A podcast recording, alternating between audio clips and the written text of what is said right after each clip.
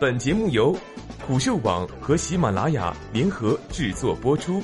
虎嗅网：一个不善于嗅闻气味的商人，不是一头好老虎。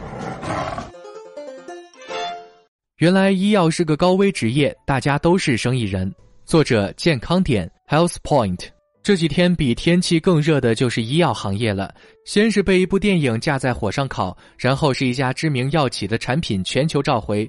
这几天又因为疫苗的事被全民声讨。你要是敢跟卖早点或者卖西瓜亮明身份，人家估计要说你们搞药的心真黑，卖这么贵的药不顾病人的死活，而且质量还不好，造假害孩子的事儿也干得出来。被骂几句也就算了，干医药行业有很多风险，绝对算得上高危职业，不亚于挖煤和建筑。最早是销售部门出问题，有些企业搞代金销售，给客户处方费、好处费，这是商业贿赂，抓；有些企业低价过票，虚开增值税发票，这是逃税。抓没有 GSP 证就卖药或卖不合法的进口药，抓药品运输储存不合规要重罚，给经销商冲量奖励或者规定价格也要重罚。现在全国搞医药代表备案，有些地方进医院找医生推销也要预先登记，不然医院也要抓。哪家药企的办公室没被当地工商突袭过？拿走你电脑算客气的。然后是生产部门出事，飞行药检发现违规操作或私自改变工艺就重罚，产品抽检不合格就要全国召回，敢伪造生产记录和生产劣药假药就要背上刑责。从质量安全角度讲，医药行业的风险最高。研发部门本来是个避风港，但七二二惨案之后也成了高危职业。一边是企业为了跟对手赛跑赶临床进度，一边是各大临床中心任务饱和，研发部门难免萝卜快了不洗泥。但是临床试验数据造假同样要负刑责。就算你小心谨慎避开这些雷区，好不容易搞出一个新药上市，还是会因为定价被社会骂心黑。在医院和疾控中心面前，再大的药企都得装孙子。医药行业虽然赚钱，但是投入高，风险大。外界是只见贼吃肉，没见贼挨揍呀。医药行业高利润是正常的，因为它有高风险，既有医药行业自身风险，也有体制带来的风险。新药研发失败风险很高，但是这种风险药企可以预见并管理。药品关系生命，品质别说不能将就，哪怕是很微小的纰漏都不能有。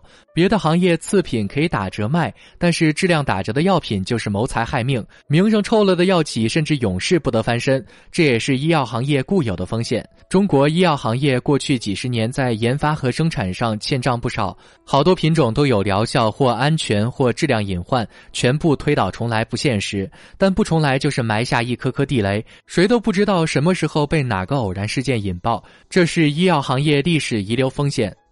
医疗体制也会给医药行业带来风险。如果药品审评和监管不透明，就会有人去干走捷径的高风险行为。大医院对当地医疗市场都有垄断的意思，疾控中心更是掌握了疫苗厂家的命根子。以药养医要彻底消失，还有很长的路要走。药企就容易受到诱惑或压力，而使用不合法的手段去公关。医药行业有些制度很糟心，药品招标双信封的初衷是好，但最后都变成唯价格论，价格低但质量不咋地的药反而更容易中标，没啥疗效但回扣高的药临床更受欢迎。长生的百白破疫苗中标价也较低，有可能是中标之后为了保利润而偷工减料，反正安全性检查能过就行，效价就不达标了。长期这么搞，好孩子也学坏了，这些都是医药行业的体制风险。医药行业自己的问题可能更大。过去几十年做药卖药发家的人很多，但心里想的都是自己怎么多赚钱、快赚钱。你去看看医药行业最知名的全国药交会就知道，几十万人医药人聚会交流，关注的焦点都是利润空间、医保目录和招商条件，很少有人深入了解产品质量，关心临床数据和不良反应。大家都是生意人，品种好坏的标准就是挣钱难易，道德底线日益模糊。胆大能赚钱就是学习的榜样。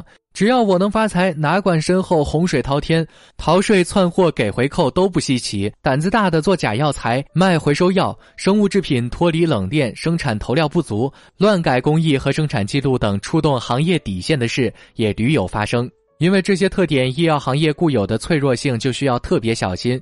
一个内部举报、一篇自媒体文章，或者是一部电影，都能让一家大公司几十年的名声或者财富毁于一旦。